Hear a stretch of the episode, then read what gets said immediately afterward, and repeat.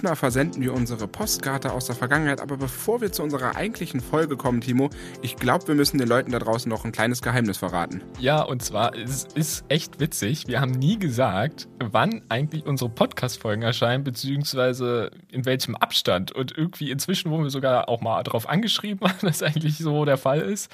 Und ähm, ja, wir haben uns gedacht, vielleicht lüften wir das kleine Geheimnis aber auch nur vielleicht. Ähm, nee, es kommt tatsächlich am 18.05., das ist ein Dienstag raus, die nächste Folge, also jetzt dann in drei Wochen. Und immer dienstags um 6 Uhr morgens alle drei Wochen. Das ist schon das ganze Geheimnis unserer Veröffentlichung. Ja, genau. Es war tatsächlich am Anfang anders. Insofern kann ich verstehen, weshalb da Verwirrung herrscht. Aber inzwischen sind wir bei regelmäßigen drei Wochen angekommen. Und ja, wir hoffen, dass es eigentlich äh, jetzt eine spannende Folge wird. Wir haben ein ganz, ganz tolles Thema dabei, oder? Ja, und zwar, wir reisen ja schon, wie am Anfang gesagt, in die Vergangenheit. Und zwar hat heute, nicht ganz heute, aber so Ende April nähert sich ein ganz spannender Todestag. Und zwar von Andreas Flocken. Und äh, den kennt eigentlich niemand, wie wir festgestellt haben. Und über den wollen wir doch mal sprechen, oder? Ja, ich fand das auch echt spannend bei der Recherche, aber da kommen wir bestimmt gleich nochmal zu. Das, das war ein Abenteuer. Auf jeden Fall Andreas Flocken, nämlich dem vermeintlichen Erfinder des Elektroautos. Und ich würde sagen, wir steigen mal in die Folge ein und damit hallo und herzlich willkommen bei Elektrisch durch die Welt. Bevor wir jetzt eigentlich zu Andreas Flocken an sich kommen und zu der Person, wollen wir euch so mal ein bisschen mitnehmen, was der damalige Zeitgeist war. Denn wir reisen ganz genau ins Ende des 19. Jahrhunderts und da gab es noch das Deutsche Kaiserreich. Ja, und das liegt wirklich schon lange zurück. Und mir ging es irgendwie, ja, bei der Recherche auch so, dass ich dachte, okay, die Schulzeit zu dem Thema lag auch schon ziemlich zurück.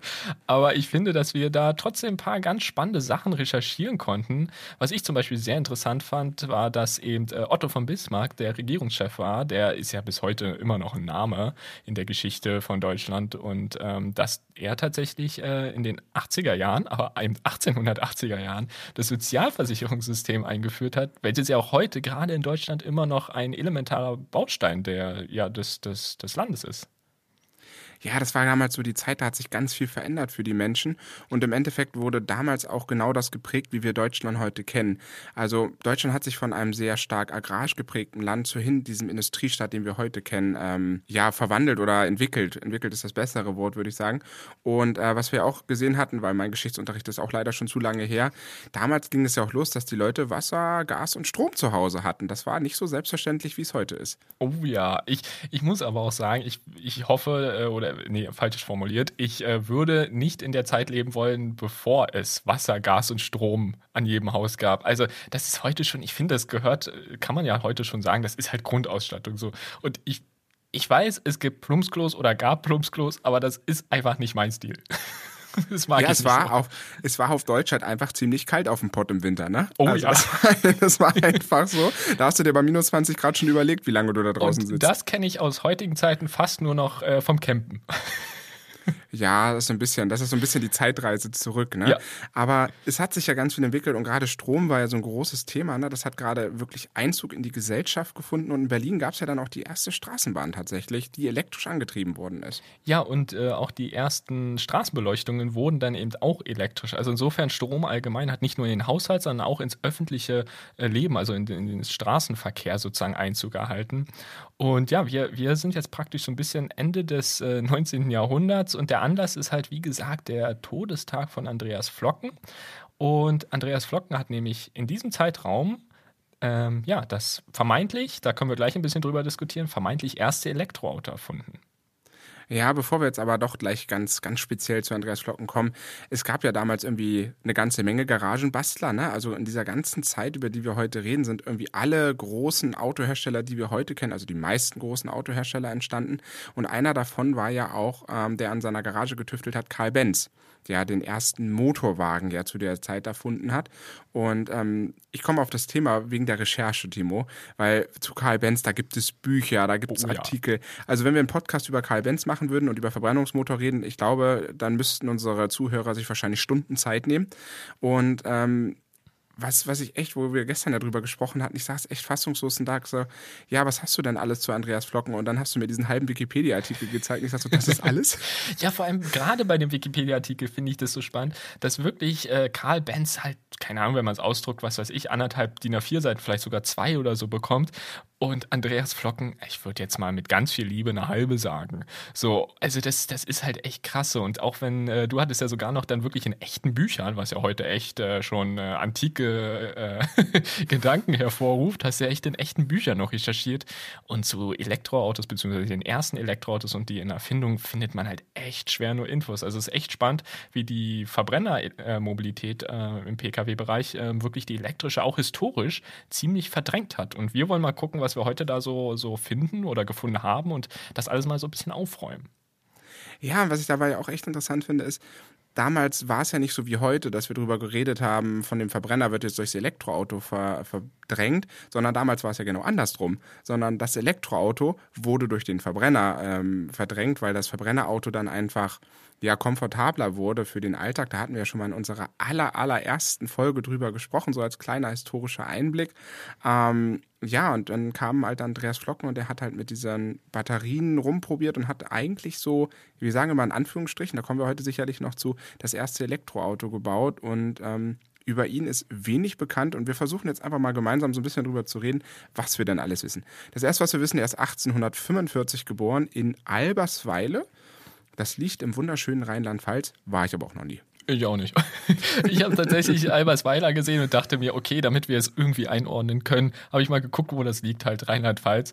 Äh, dann, damit wir natürlich ein bisschen wissen, wo er so herkommt. Er ist tatsächlich äh, Sohn eines sogenannten Weinküfers gewesen. Ich weiß nicht, ob ihr das kennt oder du das kennst. Also ich kannte das vorher tatsächlich gar nicht.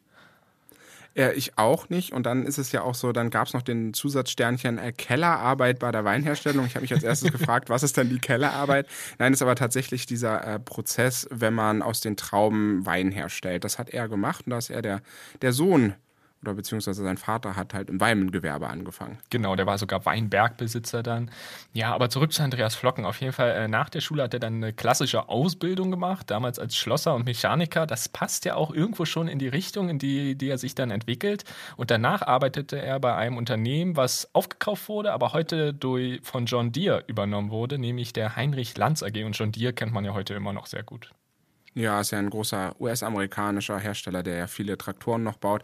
Und da war er immer so ein bisschen in dem, in dem landwirtschaftlichen Bereich. Und ähm, 1880 gründete er dann tatsächlich auch seine eigene landwirtschaftliche Maschinenfabrik und baute auch gleich eine Fabrikgebäude dazu. Ja, genau. Und dann hat so knapp acht Jahre gedauert, bis er sich dann ähm, mit seinem Unternehmen so Richtung Elektrotechnik bewegt hat. Also davor, wie du schon meinst, genau, war es halt so hauptsächlich im landwirtschaftlichen Bereich.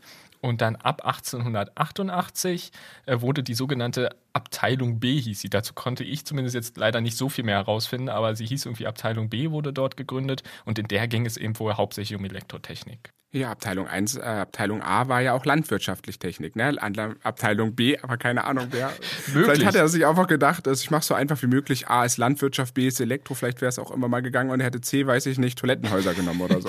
aber, aber, aber, ist A tatsächlich wirklich Landwirtschaft? Also das hatte ich jetzt nicht gelesen. Ist das so? Das ich weiß es nicht. Achso, es war eine Vermutung, okay. Es, es, war eine Theorie. es, kann, es kann tatsächlich sein, ja, äh, vielleicht war das so, ja. Nee, aber auf jeden Fall hat er dann mit der Elektrotechnik begonnen und dann hat er den Flocken, also im Grunde seinen Nachnamen genommen für den Namen, hat er den Flocken entwickelt. Und wie gesagt, es gilt je nach Definition, aber wenn man Elektroautos äh, oder wenn man allgemein Autos äh, so definiert, dass sie vier Räder haben, dann ist es das erste Elektroauto der Welt, was er damit gebaut hat. Ja, wir sollten aber Timo dazu sagen, das ist nicht so ein klassisches Automobil, was wir heute kennen, sondern ähm, das heißt ja Chaussee im Endeffekt oder auch die Aussprache ist wieder so ein Thema. Auf jeden Fall ist das eine ja, ein kutschenartiges Gefährt. Wenn man die Bilder sieht, ähm, fehlen da eigentlich so ein bisschen die Pferde und das ist ein bisschen wie von Geistern, weil damals waren natürlich Kutschen ähm, das Fortbewegungsmittel schlechthin gewesen und äh, die ganzen ersten Gründer, die die ersten Autos der Welt gebaut haben, haben im Endeffekt einfach die Pferde weggelassen und haben eine andere Antriebsmöglichkeit gesucht. Deswegen sehen diese Gefährte gerade die ersten noch ein bisschen gewöhnungsbedürftig für uns aus. Erst ein paar, ein, zwei Jahrzehnte später wird es mehr zu diesem Auto, was wir auch kennen.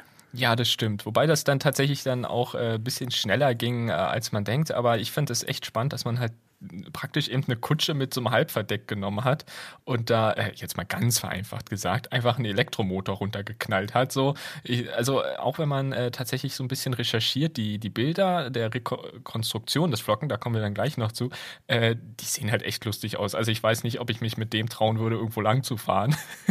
also der, auch federungsmäßig und so, da sind wir heute schon auf einem ganz anderen Level. Aber wie gesagt, das erste Auto sozusagen, wenn man so möchte. Und was jetzt die Federung angeht, du konntest ja mit den Flocken auch nur in Anführungsstrichen 15 Stundenkilometer fahren, was für damalige Verhältnisse ja aber trotzdem bahnbrechend war. Ja, fühlte sich wahrscheinlich eher an wie 100 Kilometer pro Stunde, aber ja, wir haben jetzt, man darf auch nicht vergessen, das waren so die allerersten Kinderschritte, sage ich mal, der automobilen Fortbewegung. Wir haben jetzt mittlerweile heute über 100, weit über 100 Jahre Entwicklungsvorsprung. Ähm, also wenn sich da nichts getan hätte, wäre das auch schon ziemlich traurig gewesen, oder? Ja, das stimmt. Obwohl ja, wie gesagt, hatten wir auch, glaube ich, schon mal in einer anderen Folge kurz angeschnitten, im Elektroautosektor immer gar nicht so viel passiert ist. Aber selbst in dem bisschen, in Anführungsstrichen, was passiert ist, gab es jetzt natürlich schon Quantensprünge dazu. Nee, aber ähm, was ich halt auch sehr spannend fand, und das, das fand ich echt lustig, was den Motor selbst angeht. Also ich weiß nicht, ob du das jetzt gerade aus dem Kopf weißt. Ansonsten ähm, mal kurz die Frage. Kannst du dir vorstellen, wie viel Motorleistung der Motor damals hatte? Ja, leider, ich bin vorbereitet. Ach, ich wusste es. ja, es sind 0,9 Kilowatt. Oh, das ist so süß, oder? Das ist wirklich toll. Könnten wir heute in einen Smart stecken, der kommt wahrscheinlich weiter damit. ja, aber 0,9. Also das ist, sind ja größer und da sind wir ja nicht mal mehr im Ansatz unterwegs. Also selbst mit den kleinsten oder ich sag mal mit den einfachsten oder äh, leistungsärmsten Motoren, die es halt so gibt in Elektroautos, also, was mir gerade so einfällt, sind so irgendwie, glaube ich, 50 oder 60 Kilowatt. Also weniger fällt mir, glaube ich, gerade gar nicht ein. Ja, ich glaube, es gibt noch so diese ganz kleinen, wirklich kleinen Autos, die haben irgendwie 30 Kilowatt, aber ich glaube, das ist so das aller, allerwenigste. Also äh, heute irgendeinen Motor zu finden in einem Auto, der das fortbewegen soll von weniger als ein Kilowatt, ich glaube, das wird schwierig. Aber es war die Zeit, ich glaube, Karl Benz hat in seinem Motor auch nur ein paar Futzel PS da drin, also das war alles noch sehr in den Kinderschuhen. Ähm, aber so richtig wenn ich jetzt auch nochmal weiter gucke, so ein bisschen, wir haben uns ein paar Notizen gemacht auch, ne? Eigentlich ist es das eigentlich schon fast gewesen, was man zu Andreas Flocken eigentlich weiß, ne? Das Einzige, was man noch so ein bisschen dazu sagen, es kommen noch so zwei, drei kleine Sachen, da werden wir sicherlich darüber nochmal sprechen, aber ich will jetzt ein bisschen den Wink machen, mal ganz kurz die Kurve drehen, ähm, warum es ein bisschen umstritten ist dass er tatsächlich das erste Elektroauto gebaut hat. Ähm, weil das finde ich ganz interessant und das ist wirklich ich würde mal sagen, so eine Ansichtssache, ob man es mhm. jetzt als definiert oder nicht. Mhm. Ja, das, da bin ich ganz bei dir. Weil, wenn man sich jetzt zum Beispiel den Motorwagen von Karl Benz ansieht, so, dann fällt einem auf, der Motorwagen hat drei Räder. Aber er gilt trotzdem in fast allen Büchern als das erste Elektro, äh, nicht Elektro, als das erste Verbrennerauto, was entwickelt bzw. erfunden wurde. So, der Flocken-Elektrowagen, also der Flocken, der hat allerdings vier Räder. So aus heutiger Perspektive würde ich sagen, ja, meistens sind es eigentlich schon vier Räder. Ich glaube, in Indien oder so gibt es noch Autos mit drei Rädern oder beziehungsweise letztes habe ich auch so eins gesehen, aber diese ganz kleinen, wo man so ganz eng vorne drin sitzt, weiß nicht, ob du weißt, was ich meine. Das habe ich noch nicht gesehen. Ich kenne immer nur diese Trikes mit dem Balkan oben drauf, die dann so cool durch die Welt die gibt's auch, auch drei. Ja. Genau, genau. Die darf man auch mit seinem Führerschein fahren. Uh. Mit dem Führerschein B. Uh. Oh Gott, ob ich das will. nee, aber äh, das ist halt jetzt wirklich die spannende Frage, weil wenn man jetzt sagt, okay, der, der, der, äh, ich glaube, wie hieß der Motorwagen 1, glaube ich, hieß äh, der von Karl Benz, wenn ich mich richtig erinnere, ähm, wenn der das erste Verbrennerauto der Welt ist, warum ist dann erst der Flocken das erste Elektroauto sozusagen? Weil es gab vorher nämlich schon elektrische Dreiräder, im Grunde so wie der Motorwagen 1 von Karl Benz. Ja, das ist spannend. Da gab es ja einmal den, den Franzosen, ja, ähm, der hat 1881, ich habe keine Lust, das auszusprechen, weil das wieder ist. da gab es also den Franzose Franzosen. Heißt, da gab es diesen einen Franzosen, der hat das gemacht. Also ihr wisst schon, wen ich meine. Nein, also es ich probiere es mal, einfach nur damit ihr, falls ihr das googeln wollt. Gustave Trouvé. Genau, und jetzt darfst du uns noch den Namen des äh, Dreirads äh, aussprechen. Ich vermute mal, also Trouvé wegen seines Nachnamens und dann Tricycle oder Tricycle. Ich kann leider echt kein Französisch. Ich habe mein Bestes getan. oh Mann, Fremdsprachen ist in diesem Podcast wirklich äh, ganz schlimm. Nee, aber auf jeden Fall hat äh, Gustav ähm, das erste offiziell anerkannte Elektrofahrzeug gebaut, jedoch nicht ein Auto, weil es hat nämlich nur drei Räder und für ein Auto muss es vier Räder sein. Also die Definitionsfrage ist so. Ja, deshalb, aber wie gesagt, der Motorwagen 1 von Karl Benz hatte auch nur drei und wird meistens als erstes Auto gesehen. Also das ist echt halt wirklich ein Definitionsthema, aber deshalb finden wir es so spannend und haben es mit aufgenommen und vor allem der Trouvé Tricycle. Versuch's noch dreimal. Ich, ich probiere es nochmal. Ich gebe nicht auf. Der kam schon 1881, also ganze sieben Jahre vor dem Flocken raus. Also das fand ich halt schon sehr erstaunlich. Und auch einige Jahre vor dem Motorwagen 1 von Karl Benz zum Beispiel. Ja, aber die technischen Daten, wenn man sich die anguckt, weichen die ja schon ordentlich ab, ne? Weil der hat nämlich nur 0,07 Kilowatt. Das heißt, da sind wir noch, wahrscheinlich ist das Ding gar nicht äh, richtig, nur so ein bisschen hin und her getuckert. Ähm, ah, getuckert geht ja nicht, so ein bisschen, naja. ein bisschen hin und her gestromert. Ja, ja, genau. Aber vor allem äh, in der Geschwindigkeit war es offiziell, nach dem, was wir so gefunden haben, gar nicht so viel langsamer. Also in der Höchstgeschwindigkeit, 12 Stundenkilometer. Ja, frag mal, wie lange er dafür gebraucht hat. Ja, vor allem, das, das ist, glaube ich, auch noch ein Punkt, das fand ich nämlich sehr spannend. Ich glaube, diese 12 Stundenkilometer konnten nicht rein elektrisch erreicht werden. Ich glaube, das fand ich nämlich interessant, als ich das gelesen habe, du musstest parallel treten. Weil du hattest noch Pedale. Doch, wirklich. wirklich. Aber das wäre heute ein gutes Fitnessprogramm, oder? Naja, es gibt, gibt es nicht den, äh, war das nicht irgendwie der Trike oder so? Es gibt doch so ein paar Fahrzeuge, die dieses Konzept heute noch haben das hattest du mich mal gefragt, ob wir da eine Testfahrt machen wollen und du hast dann irgendwann gesagt, ich fand das ganz cool und irgendwann sagst du, da musst du treten und dann war ich raus. ja, das, deshalb, das ist, man kann es entweder als Hybridfahrzeug sehen, also den, den ich sage es jetzt nicht mehr, das französische Fahrzeug. Oder man kann, äh, das fand ich auch interessant, habe ich so ein bisschen überlegt, im Grunde ist es ja dann praktisch vielleicht auch schon so eine Art E-Bike. Ja, das wäre eigentlich auch ganz interessant. Aber Hybrid finde ich auch nicht schlecht, wenn du sagst, ey, ich fahre ein Hybridauto. Ja, und was mit äh, Diesel und äh, Strom oder Benzin? Nee, mit meinen Füßen und mit Strom. ja. Also, das hat, hat, auch mal was Neues. Aber kurz zurückzukommen auf die drei Räder. Unser Franzose war ja nicht ganz alleine, denn ein Jahr später gab es schon das nächste Elektro-Tricycle im Endeffekt, sondern du darfst wieder aussprechen. Ich habe da viel Freude dran ich, heute. Ich, ich lächle schon so in mich rein. Ich, also es sind erstmal Engländer. Insofern äh, die, die Professoren, die es entwickelt haben, sind William, Edward und jetzt kommt der schwierige Name Ayrton. Äh, könnte das sein? Es könnte ja, sein. könnte ne? sein. Und John Perry. Das sind die beiden und das Fahrzeug heißt entsprechend Ayrton and Perry Electric Tricycle. Meine Güte, die hätten sich auch echt mal einfache Namen aussuchen sollen, oder? ja, der Nachname Iron. Ich weiß, bin mir aber echt nicht sicher, ob der so ausgesprochen wird. Ja. Genau, aber die haben schon mal eine Leistungssteigerung hinbekommen, dann auf mittlerweile 0,37 Kilowatt. Also da sind wir jetzt schon sehr nah dran. Und ähm, Reichweite waren so 40 Kilometer und die Höchstgeschwindigkeit war auch relativ vergleichbar mit dem Flocken. Ja, und was ich da halt so spannend fand oder überhaupt finde, ist, dass zwischen dem französischen Dreirad und dem britischen Dreirad tatsächlich nur wenige Monate der Veröffentlichung liegen. Also es war tatsächlich so, dass äh, die Briten oder beziehungsweise die Engländer in dem Fall äh, ganz kurz nach dem Franzosen das Fahrzeug prä äh, präsentiert haben. Also es war dann zwar offiziell in einem Jahr später sozusagen, aber es war echt nur äh, sehr kurzzeitig versetzt. Und gerade weil der Motor auch so einen großen Sprung gemacht hat, finde ich das halt echt spannend. Ja, und große Sensation, das war das erste Fahrzeug mit elektrischem Licht. Stimmt, ja. Also äh, da gab es einige Innovationen und daran sieht man auch das, was wir vielleicht schon am Anfang so gesagt hatten. Ne? In dieser Zeit wurde unglaublich viel gebastelt. Ne? Das ist halt äh, damals äh, zu unserer Zeit, wo wir jung waren, gefühlt, äh, ist Google in der Garage entstanden und hier hat sich in sämtlichen Garagen in Europa, in Amerika und auch sonst wo äh, überall irgendwelche äh, Bastler hingesetzt und haben versucht, da die Technologie voranzutreiben. Und da kommen wir auch so ein bisschen wieder vielleicht mit dem Wink zurück zu Andreas Flocken, der nämlich dann so ist es ja eigentlich fast offiziell jetzt so, das erste vierrädrige Elektroauto gebaut hat.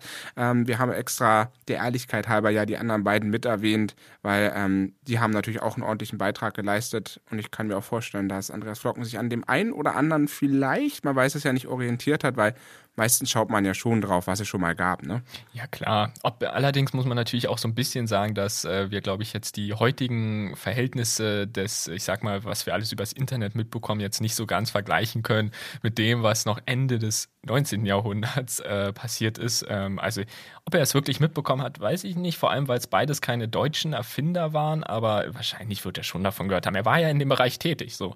Also ist ja jetzt nicht so, dass, dass er da ja ein ganz äh, Neuling war.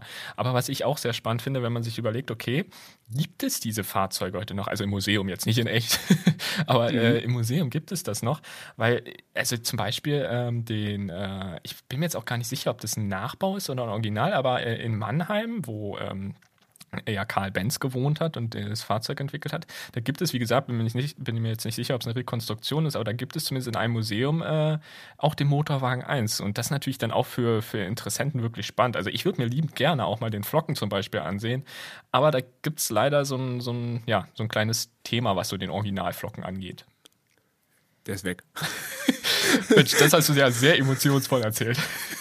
Nein, äh, tatsächlich ist das Original von 1888 äh, verschollen und auch, ähm, das, hat, das hatten wir, glaube ich, ganz gut auch nach Recherche gemerkt. Ne? Auch dieses ganze Thema, ähm, dass Andreas Flocken das tatsächlich gemacht hat, ist jetzt nicht, dass das irgendwo vor 100 Jahren aufgekommen ist, sondern diese ganze Thematik ist eher so vor 10, 15 Jahren erst entstanden, dass da wieder die Recherchen stattgefunden haben. Wer hat eigentlich das Auto gebaut? Weil Flocken ging ja mit seiner Firma schon relativ schnell äh, bergab oder es ging schnell bergab für seine Firma und ähm, die Originale sind tatsächlich nicht erhalten geblieben.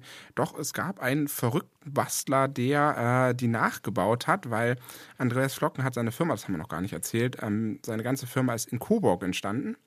Ähm, er ist dann nämlich immer mal nach Bayern ausgewandert von Rheinland-Pfalz und in Coburg gab es dann jemanden, der dieses geschichtliche Ereignis dann nochmal aufleben lassen wollte und hat sich da an die Rekonstruktion gemacht. Und das finde ich wirklich äh, spannend. Also wenn man sich auch den, also er hat dann so eine Webseite gebaut, wenn man sich das halt wirklich mal ansieht, dann hat er sich da halt echt reinversetzt. Wie hätte jetzt äh, Andreas Flocken vermutlich das Fahrzeug gebaut? Und äh, natürlich ist die Rekonstruktion, die er dadurch dann entworfen hat, beziehungsweise wirklich gebaut hat, mit höchster Wahrscheinlichkeit keine 1 zu 1 Rekonstruktion. Aber sie kommt dem halt sehr, sehr nah und zeigt halt, wie es mit allerhöchster Wahrscheinlichkeit ausgesehen hat. Und er hat auch versucht, ein möglichst identisches identischen Motor mit äh, identischen technischen Merkmalen zu finden bzw. zu bauen. Und ähm, das, das finde ich schon spannend. Also es ist eh so, wenn man sich das vorstellt, dass man so ein Fahrzeug von früher nachbaut, das ist, finde ich total, finde ich eh total spannend so.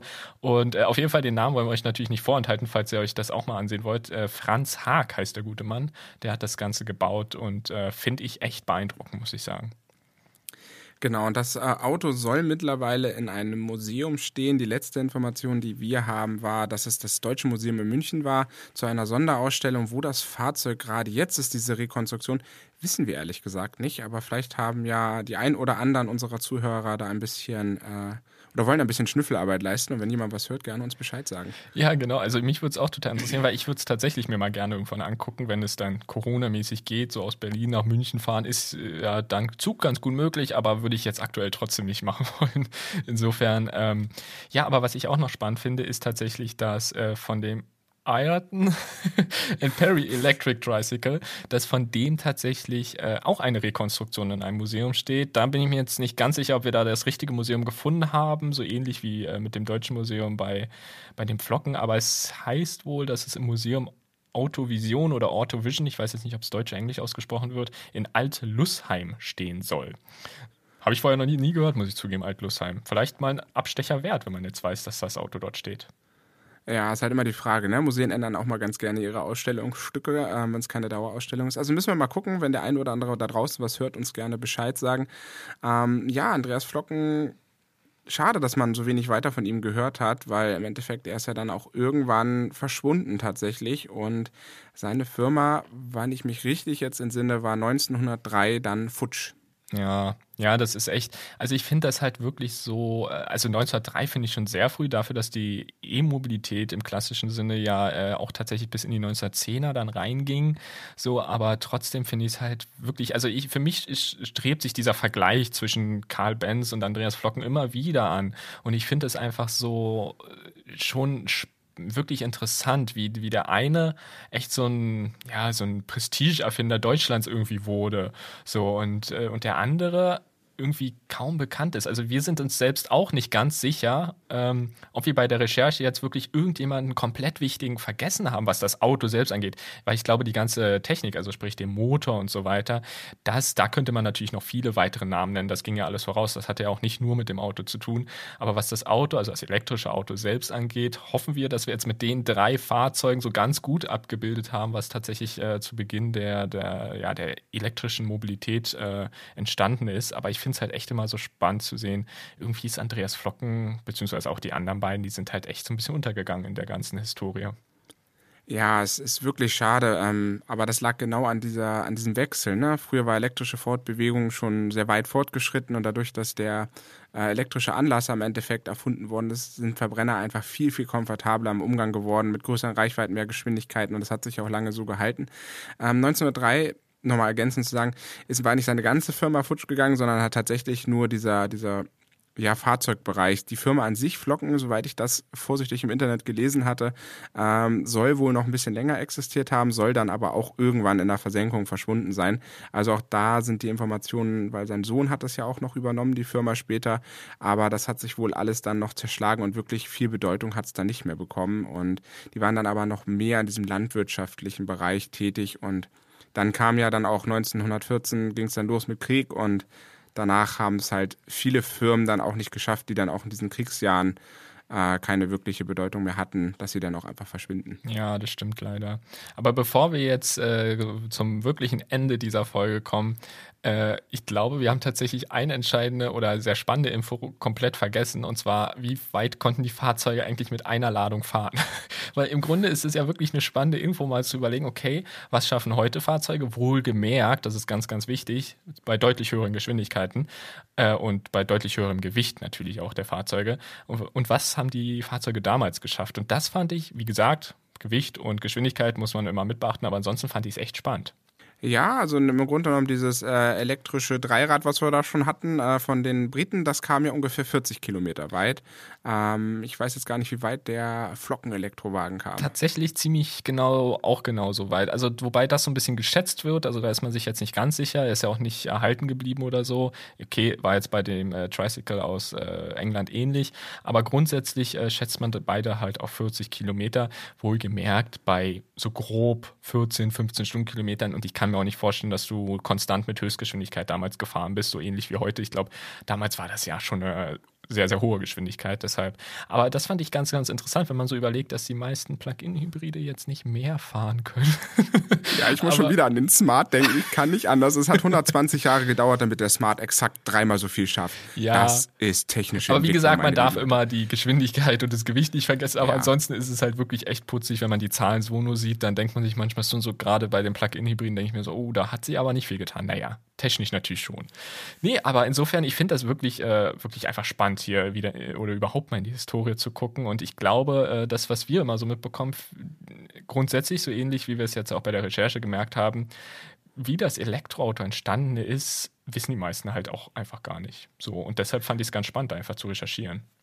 Genau, es gibt noch zwei abschließende Sachen, über die wir vielleicht noch äh, die letzte fünf Sekunden reden sollten, äh, bevor diese Folge dann endet. Äh, Flocken nutzte noch neben dem Elektroauto auch regenerative Wasserkraft, um diese Batterien zu laden. Er hat das nämlich an einer, ja, an so einer Art Wassermühle gehängt und hat damit dann im Endeffekt die Batterie geladen. Also er war damals schon ein Vorreiter, Elektroautos auch mit regenerativen Quellen zu laden.